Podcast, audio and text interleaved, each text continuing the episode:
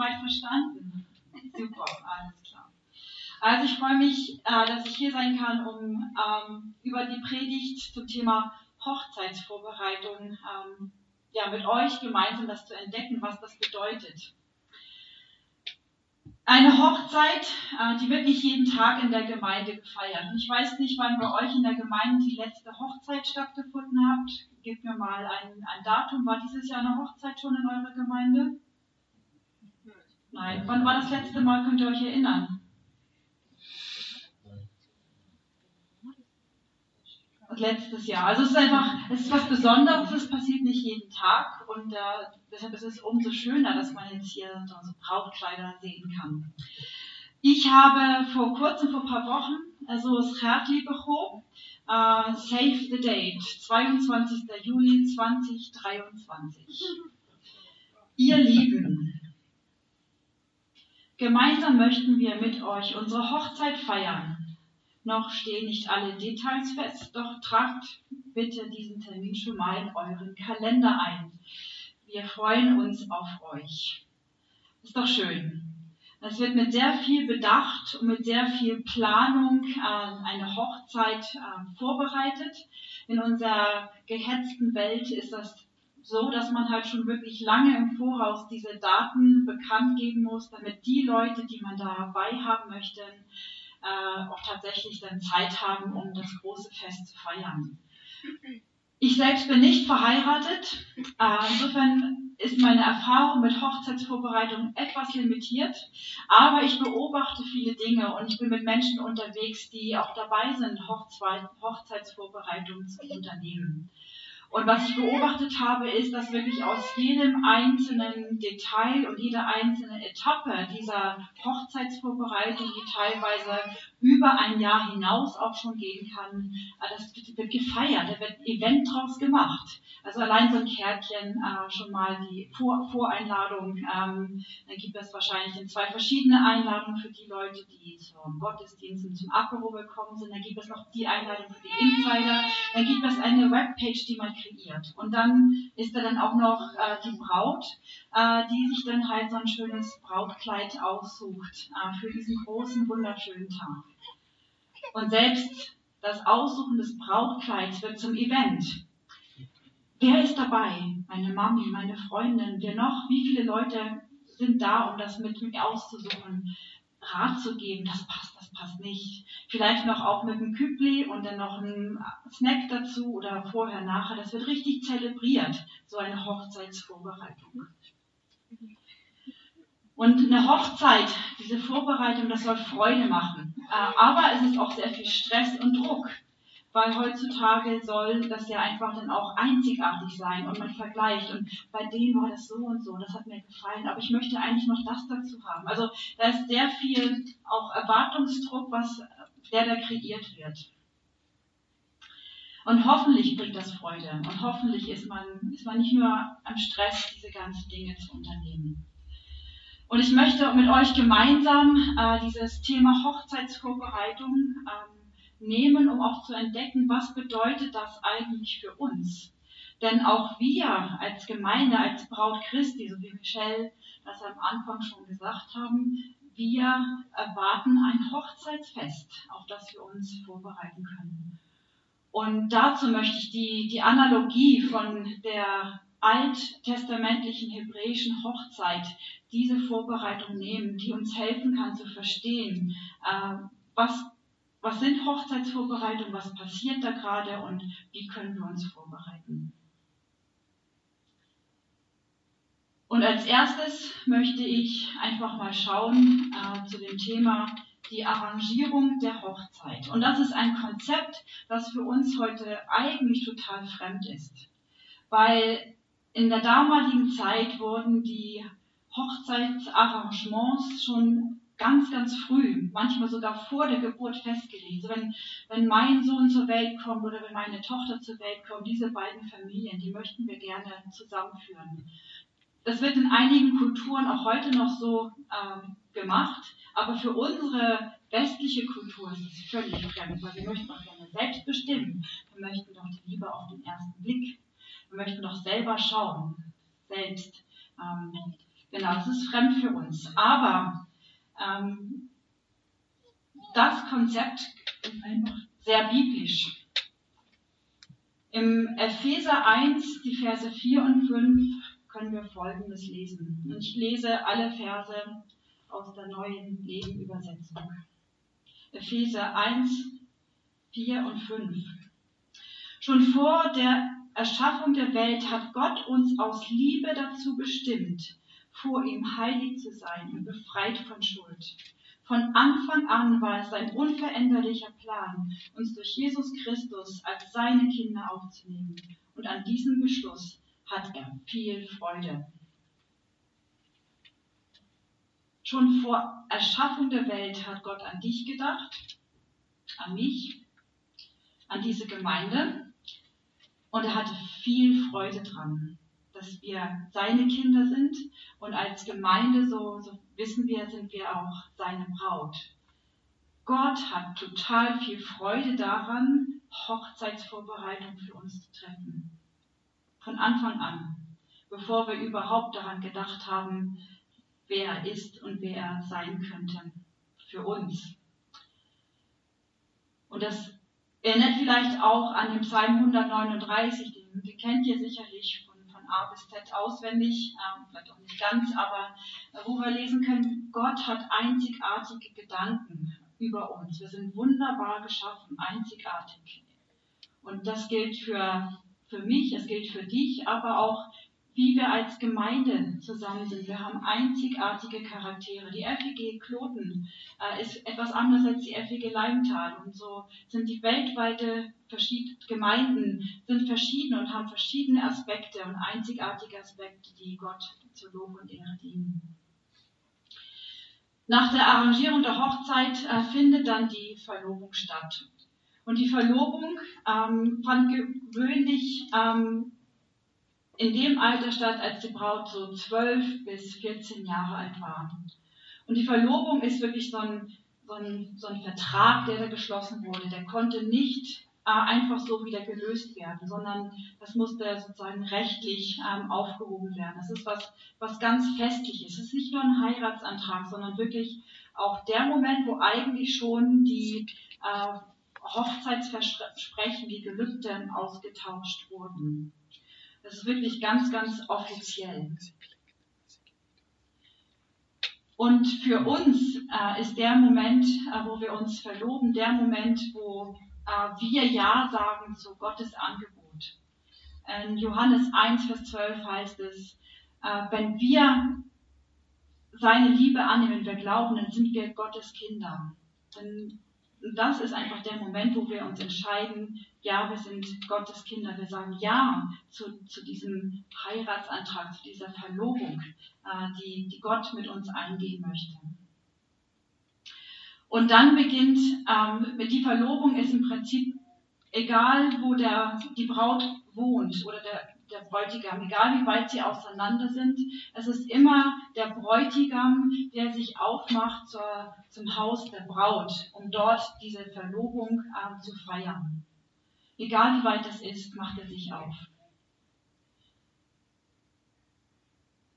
Und das ist das, was wir ähm, erleben. Ähm, wir wissen, dass ähm, Maria ungefähr 12 bis 14 Jahre alt war als Jesus zur Welt kam, als sie schwanger wurde durch den Heiligen Geist. Wir haben es ja gerade im Lied bekannt. Ich glaube, dass die, dass die Jungfrau den Sohn gebar.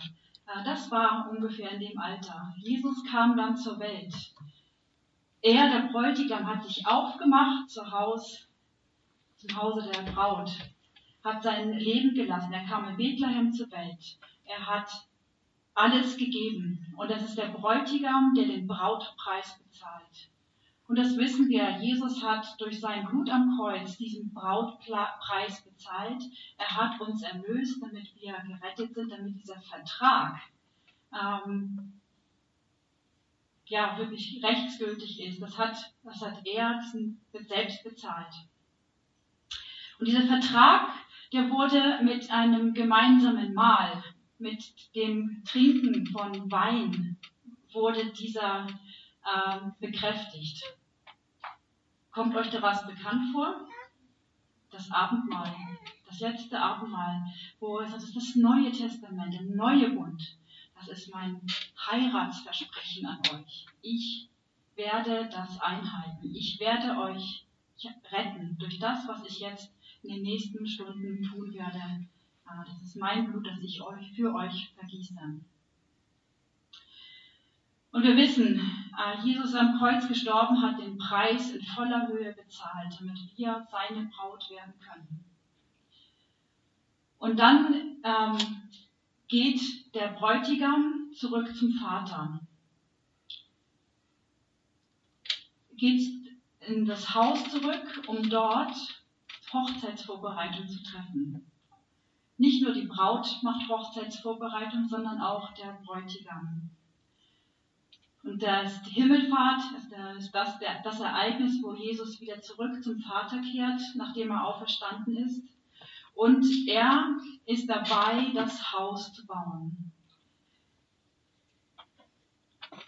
Der Ort, wo er und die Braut eines Tages zusammenleben werden.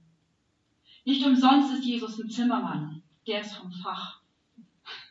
Der weiß, was er tut. Und das ist so, ähm, Jesus sagt ja auch, in meinem, meines Vaters Haus sind viele Wohnungen. Und wenn das alles fertig ist, dann komme ich und hole euch zurück. Das ist mein Versprechen an euch.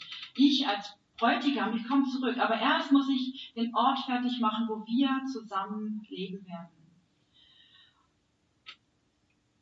Und es ist so, dass der der Bräutigam nicht weiß, wann es fertig ist. Man sollte ja annehmen, dass der, der das macht, dann weiß, okay, ich habe jetzt ja schon diese ganzen Wohnungen gebaut und bin dabei, dieses und jenes zu machen. Man sollte annehmen, dass, dass, dass Jesus das wüsste, wann, wann das fertig ist. Aber Gott, der Vater, ist der Baumeister, ist der Bauherr. Und er allein weiß, wann es fertig ist. Also hier Jesus, da musst du noch mal ein bisschen was vorbereiten. Wir haben da noch ein paar Wohnungen, äh, die wir fertig machen müssen. Wir sind noch nicht ganz parat. Wir machen noch weiter. Und allein der Vater weiß, wann die Zeit und Stunde gekommen ist, dass der, der Bräutigam tatsächlich dann seine Braut zu sich holen darf.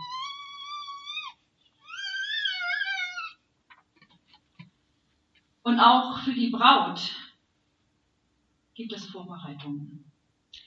Nach der Rückkehr des Bräutigams, nach der Verlobungsfeier, ähm, trägt sie einen Schleier. Und wir wissen oder können lesen im 1. Korinther 13, Vers 12, ähm, dass wir wie durch einen Schleier sehen, wie durch einen dunklen Spiegel. Wir wissen, sehen die Dinge manchmal nicht ganz klar, warum, wieso, weshalb die Dinge so sind, wie sie sind. Und manchmal tut es uns auch weh, weil wir es nicht klar sehen können, wir es nicht verstehen können.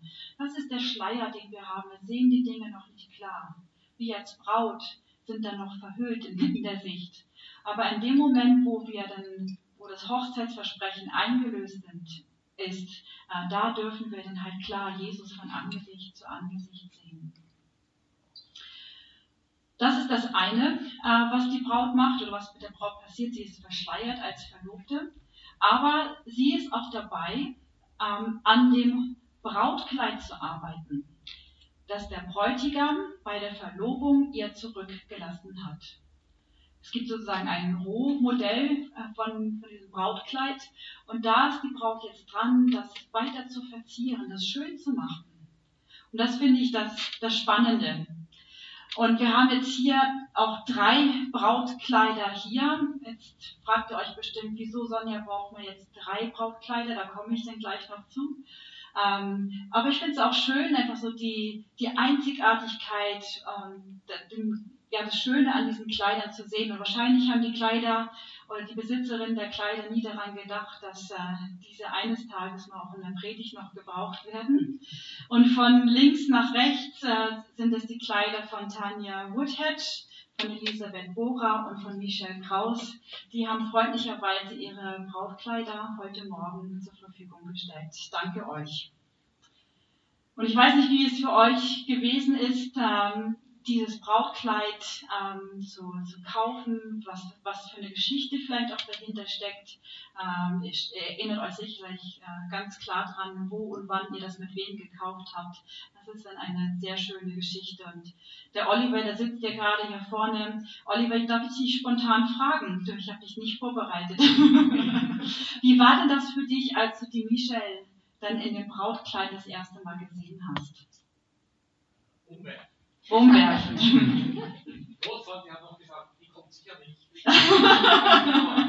Sie kam. Die Braut kam und es war umwerfend. Und das ist einfach auch etwas, ähm, könnt ihr euch hineinversetzen, wie es Jesus geht, wie er sich freut, so diese Vorfreude? Ja, die ist wunderschön. Das ist umwerfend, die zu sehen. Genau. Aber was braucht es dazu, äh, diese Brautkleider, diese Hochzeitsvorbereitung zu machen? Also für beide war das eine, eine Zeit vom Warten, eine Zeit von Vorbereitung. Und um das besser zu verstehen, was die, was die Braut auch zu tun hatte, äh, oder ein Vers, der mich ähm, ja, begeistert in, in dem Sinne, ähm, ist das Epheser 4. Ähm, und Kleider als solches möchte ich noch kurz einschieben. Kleider als solche haben in der Bibel ganz, ganz viele Bedeutungen. Wo habt ihr das, wo wisst ihr, dass das erste Mal ein Kleidungsstück in der Bibel vorgekommen ist? Könnt ihr nach dem Sündenfall. Nach dem Sündenfall, genau, war das, ich habe das zuerst gehört, nach dem Sündenfall. Und wer war es, der das äh, Kleidungsstück ähm, gegeben hat? Gott, Gott selbst. Und hier sehen wir auch gerade von, selbst den Anfang ähm, der Geschichte von Gott und den Menschen. In dem Moment, wo man denkt, so Mensch, Adam, Eva, das war jetzt echt blöd. Ähm, und diese Geschichte vom Sündenfall prägt uns bis heute. Und selbst in dem Moment ist Gott da und macht aus Tierhäuten Kleider für uns Menschen, um unsere Scham zu bedecken. Gott selbst hat dort auch das Kleid gegeben, das Brautkleid, damit wir bedeckt sind, damit wir wieder schön sind. Und im Epheser 4, um jetzt tatsächlich da äh, hinzukommen, ähm, was habe ich denn da jetzt noch? Genau. Ähm, möchte ich Epheser 4, die Verse 24 äh, vorlesen. Ähm, oder 23. Lasst, lasst euch stattdessen einen neuen Geist und ein verändertes Denken geben, als neue Menschen geschaffen nach dem Ebenbild Gottes und zur Gerechtigkeit, Heiligkeit und Wahrheit berufen, sollt ihr auch ein neues Wesen annehmen oder wie es in anderen Übersetzungen auch heißt, anziehen. Wir sollen das anziehen. Wie Kleider sollen wir Gerechtigkeit, Heiligkeit und Wahrheit anziehen. Und das möchte ich mal im Einzelnen noch mit euch beleuchten. Ich fange mal an, ganz vorsichtig hier. Deshalb haben wir drei. Heiligkeit. Wir sind dazu berufen, in unserer Vorbereitung mit dem Brautkleid uns in Heiligkeit zu üben, heilig zu werden. Das ist ein großes Wort. Dahinter versteckt sich oft, was wir denken, so perfekt ähm, und unerreichbar. Aber was es eigentlich meint, Heiligkeit zu üben oder das, unser Brautkleid mit Heiligkeit zu schmücken, ist einfach zum ersten als Gemeinde sind wir heilig, weil wir die Ekklesia sind, die Herausgerufenen, so wie es im Griechischen heißt. Ekklesia heißt herausgerufen. Wir sind heilig, das heißt, wir sind abgesondert. Wir sind ja speziell. Wir haben Bestimmung in unserem Leben, wir haben einen Sinn. Als Gemeinde haben wir einen Sinn, eine Bestimmung, als Abgesonderte uns wirklich heilig zu zeigen, zu zeigen, wir sind anders. Wir haben ein Kleid, das neue Kleider, weiße Kleider, die, die Jesus uns geschenkt hat. Ja, wir haben Probleme mit der Sünde, wir sündigen, wir haben auch manchmal Streit, aber wir üben uns darin, das immer wieder in Heiligkeit äh, und Liebe zu überdecken und Vergebung in Anspruch zu nehmen. Heilig zu sein heißt auch, nicht mehr für andere zur Verfügung zu stehen. Eine Braut oder eine Frau, die verlobt ist, ähm, die sich auf ihre Hochzeit vorbereitet, ähm, da ist klar, sie gehört nicht mehr sozusagen ähm, jemand anderen oder ist nicht mehr verfügbar für andere, sondern sie gehört zu dieser Person. Diese beiden bereiten sich vor auf ein gemeinsames Leben. Sie steht nicht mehr zur Verfügung. Es gibt einfach auch der Braut Identität. Ich gehöre zu. Wir gehören zu Jesus. Und es ist einfach auch ähm, ja, also gepflegt, äh, vorzeigewürdig. Unser Brautkleid, ähm, ich weiß nicht, wie es euch geht, wenn, wenn ihr das seht, wenn die Braut dann halt, in, dann halt in der Kirche dann halt so, es ist nicht nur der Bräutigam, der sagt, wow. Ich finde, es ist, ist ganz berührende Momente, wo einfach ähm, da die Frau, die Braut einspaziert in diesem schönen weißen Kleid und es ist einfach so viel Würde, die einfach da ist. Ähm, ohne Scham. Wir sind ähm, ja, bedeckt mit einfach mit der Königswürde, die Gott uns zuspricht. Das bedeutet das in Heiligkeit als einzelne Person, aber auch als Gemeinde miteinander unterwegs zu sein.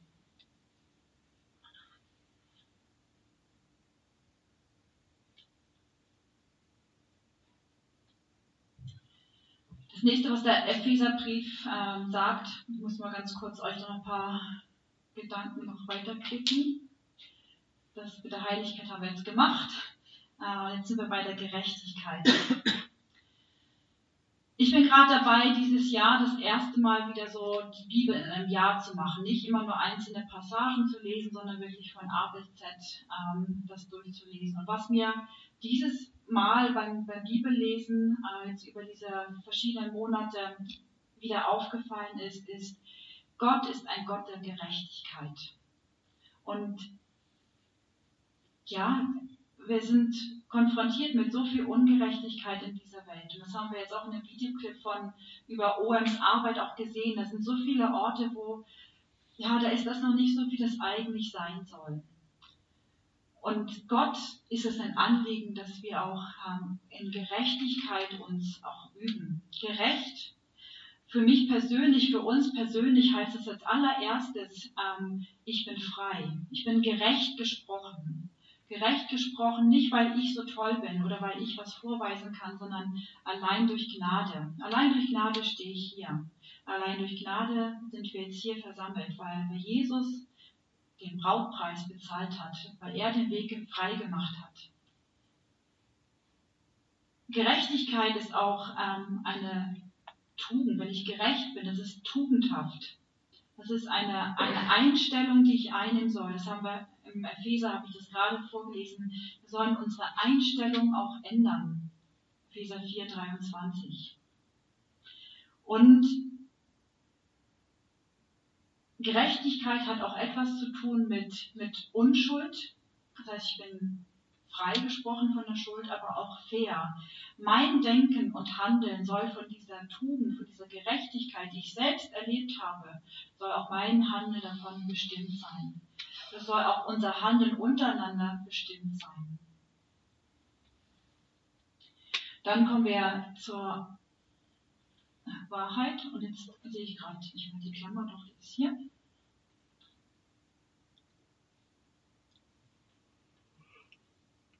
die Wahrheit.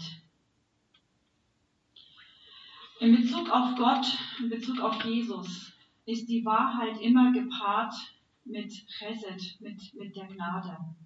Das gehört zusammen. Im Johannes Evangelium Vers 1, aber auch im 2. Mose 34, 6 können wir einfach sehen, das ist voll Wahrheit und Gnade. Das gehört zusammen. Das sind zwei Seiten einer Münze. Es ist nicht eine Wahrheit, die einfach knallhart ähm, konfrontiert, sondern das Wahrheit in dem Sinne ist ein, ein Mantel, den ich um jemanden lege ähm, und der befreit. Im Hebräischen, das finde ich, ich kann Russisch, aber ich interessiere mich auch mega für die hebräische Sprache, auch die Sprache ähm, in der Bibel, ähm, die Bedeutung dieser Worte und das hebräische Ursprungswort für Wahrheit ist Aman. Ähm, wenn ihr das ein bisschen anders hört, ist auch Amen. Sagt euch das was? Ja, das ist wahrhaftig wahr, so soll es sein. Und Aman als Wort ähm, bezieht sich auch auf einen Elternteil. Ein Elternteil, das aufbauend und fördernd, ermutigend unterwegs ist. Aman hat was zu tun mit Treue, mit Ausdauer, mit Dranbleiben. Vertrauenswürdig, glaubend. Ja, das glaube ich. Das immer wieder auszusprechen, diese Wahrheit, die wir dort gerade eben gesungen haben. Ähm, wir sollen es in dieser Wahrheit einfach auch äh, einüben.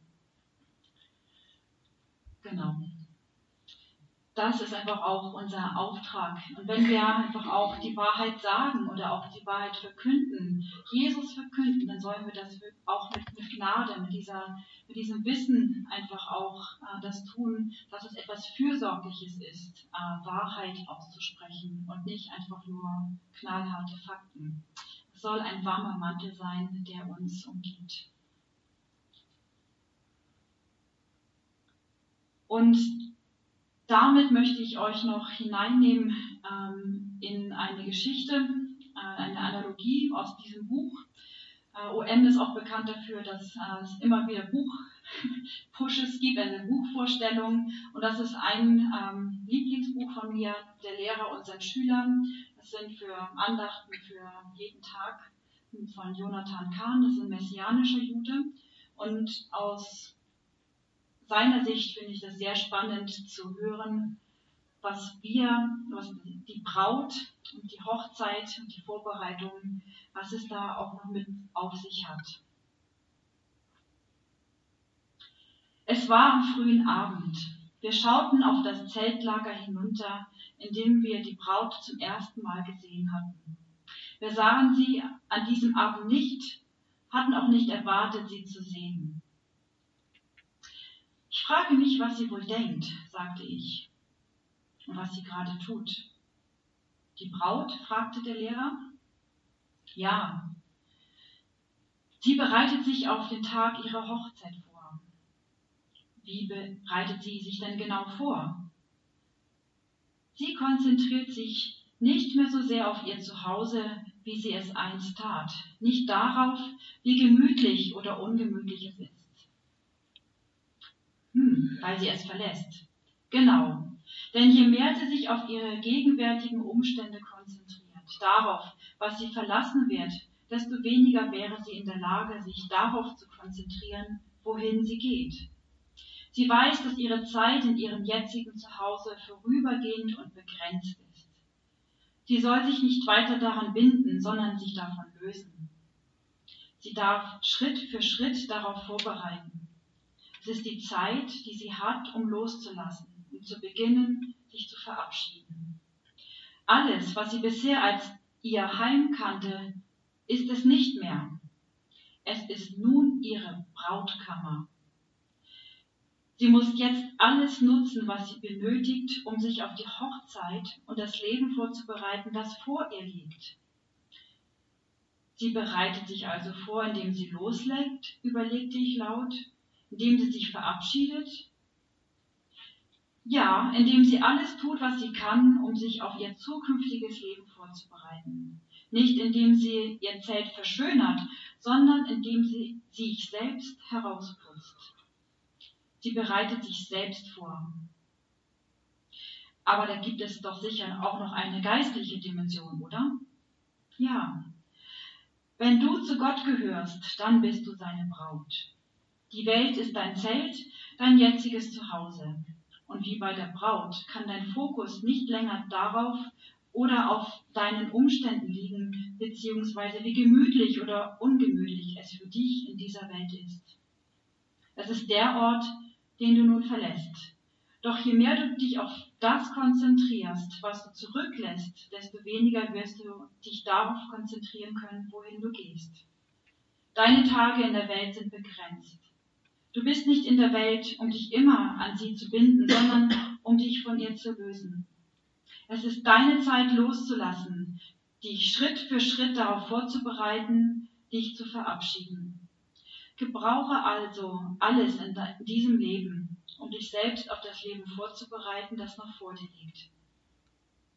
Nutze die Zeit, die du in der Welt hast, um dich auf die Tage der Ewigkeit vorzubereiten. Du bist hier, um schön zu werden. Betrachte von jetzt an diese Welt nicht länger als dein Zuhause, wenn du sie ansiehst, sondern sieh sie als das, was sie jetzt geworden ist, deine Brautkammer. Die kosmische Brautkammer von Jonathan Kahn. Ist das nicht ein schönes Beispiel? Es ist unsere Aufgabe, an unserer Errettung, an unserem Brautkleid zu arbeiten. Das hat Gott uns schon geschenkt. Die Rettung haben wir, aber es ist unsere Aufgabe, uns schön zu machen. In Heiligkeit, in Gerechtigkeit und in Wahrheit. Und bevor ich jetzt so langsam auf die Schlussgerade komme, möchte ich euch noch ganz geschwind äh, auf die Reise mit dem, was passiert denn jetzt noch? Wir sind jetzt bei der Brautkammer und uns ist allen klar, dass wir jetzt in der Brautkammer miteinander sind und uns vorbereiten, vorbereiten sollen. Und es ist folgendes, ähm, ups, was war das? Kannst du nochmal zurück machen auf eins der Slides, genau. Das der Bräutigam äh, ist zurück und wie gesagt, der Vater allein weiß ganz genau, wann es Zeit ist, ähm, dass die Zeit gekommen ist, dass der Bräutigam losgeht. Der Bräutigam versteht natürlich schon, dass, ähm, ja, ich bin ja fast fertig. Also eigentlich kann ich ja schon, ähm, ja, schon mal so ein bisschen, ja, einen kleinen Vorboten schicken. Äh, und so ist es, dass der, der Bräutigam damals dann halt Gerüchte seinen Freunden gegeben hat, so, ja, das ist bald fertig. Und äh, diese Gerüchte wurden dann halt auch weitergetragen an die Braut, dass sie einfach auch weiß, ja, es geht jetzt bald los. Ich muss noch schnell mal die Sachen fertig machen. Äh, klar, allein der Vater hat gesagt, so, jetzt ist die Zeit gekommen. Wenn die Zeit dann gekommen ist, also die Gerüchte, äh, das liest man auch in Matthäus 24, äh, die Endzeitreden von Jesus, ähm, dann hört man von Kriegen, von Erdbeben und so weiter und so fort. Das, das wissen wir und das sollten wir uns dann halt, dann sollen wir wachsam sein, wachsam sein, bereit sein. Und wenn das dann soweit ist, also es war üblich, ähm, dass es dann halt in der Mitternacht ist, dass die, der Bräutigam sich aufmacht mit seinem Gefolge und an den Ort, den, der verabredet wurde, wo die Braut und der Bräutigam sich dann treffen sollten. Und üblicherweise war das dann so, dass auf der halben Wege die Posaunen geblasen wurden, dass man dann halt schon ähm, ja, bekannt hat. Jetzt, jetzt ist es wirklich, jetzt ist es richtig fast soweit. Ich bin keine ausgebildete Theologin und ich möchte da jetzt auch nicht theologisch irgendwelche Dogmen oder sowas vertreten, sondern einfach so, eine, so ein Gespür dafür vermitteln, äh, was noch auf uns zukommt, was wir auch, ähm, worauf wir Ausschau halten können. Ähm, aber im 1. Thessalonicher heißt es auch im 4,16, dass einfach ja, durch, durch die Posaunen einfach dann halt die, die Auferstehung äh, der Toten angekündigt wird. Und das ist einfach ein Teil von, von, dieser, von diesen Hochzeitsvorbereitungen. Dann, wenn die Braut äh, und Bräutigam sich getroffen haben, dann nimmt er sie zu sich ähm, und dann wird praktisch Hochzeit gefeiert. Ähm, der, Honeymoon wird vollzogen, sieben Tage ähm, wird gefeiert. Ähm, draußen äh, und der Bräutigam und die Braut sind für sich. Und nach sieben Tagen präsentiert dann der Bräutigam seine Frau, seine Braut der, der großen Menge. Und das ähm, ist dann auch dann das große Fest, was dann anfängt. Und in diesem Zelebrieren von nach diesen sieben Tagen reicht der Bräutigam der Braut dann auch das Abendmahl. Und das finde ich so schön. Also alles, was in, in Gottes Wort steht, ähm, hat seinen Sinn, hat seinen, seinen Zweck und auch noch wahnsinnig viele Details, an denen wir sehen können, mit wie viel Liebe und vorbedacht ähm, die Hochzeit vorbereitet wird. Als Jesus das Abendmahl nimmt, sagt er, ich werde nicht mehr von diesem Kelch trinken bis an den Tag, wo wir Hochzeit feiern. Und an dem Moment ist einfach da auch, wo Jesus an diesem großen Hochzeitsfest ähm, einfach wieder auch gemeinsam mit uns das Abendmahl feiert und den Wein einfach trinkt. Genau, das sind so, ähm, so der grobe Ablauf, den ich euch nochmal ähm, gegeben habe. Ich bin jetzt keine Expertin von, von Endzeittheologien, aber was ich hoffe, ähm, was ich euch vermitteln konnte mit, mit diesen Gedanken ist, hey, wir sind die Braut Christi und wir, wir haben eine Aufgabe. Wir haben eine Aufgabe, uns vorzubereiten. Und ich möchte ähm, mit einem Zitat schließen äh, von der gerade verstorbenen königlichen Hoheit, äh, Königin Elisabeth II. Die sagte während ihrer Weihnachtsansprache im Jahr 2000, für mich sind die Lehren Christi und meine eigene persönliche Rechenschaft vor Gott die Rahmen, in denen ich mein Leben versuche zu leiten.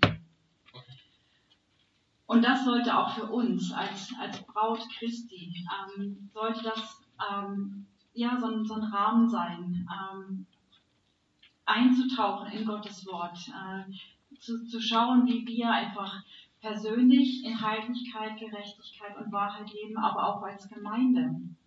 Das macht einen Unterschied, äh, wie ich mich sehe, wie ich Gemeinde sehe. Und Mann, ich habe echt viel auch zu lernen. Ich bin manchmal, ich bin auch verletzt worden in, durch Gemeinden, durch Glaubensgeschwister, aber einfach auch dann halt mir bewusst zu machen, wir sind ein Teil vom Leib Christi. Wir gehören zur Braut dazu.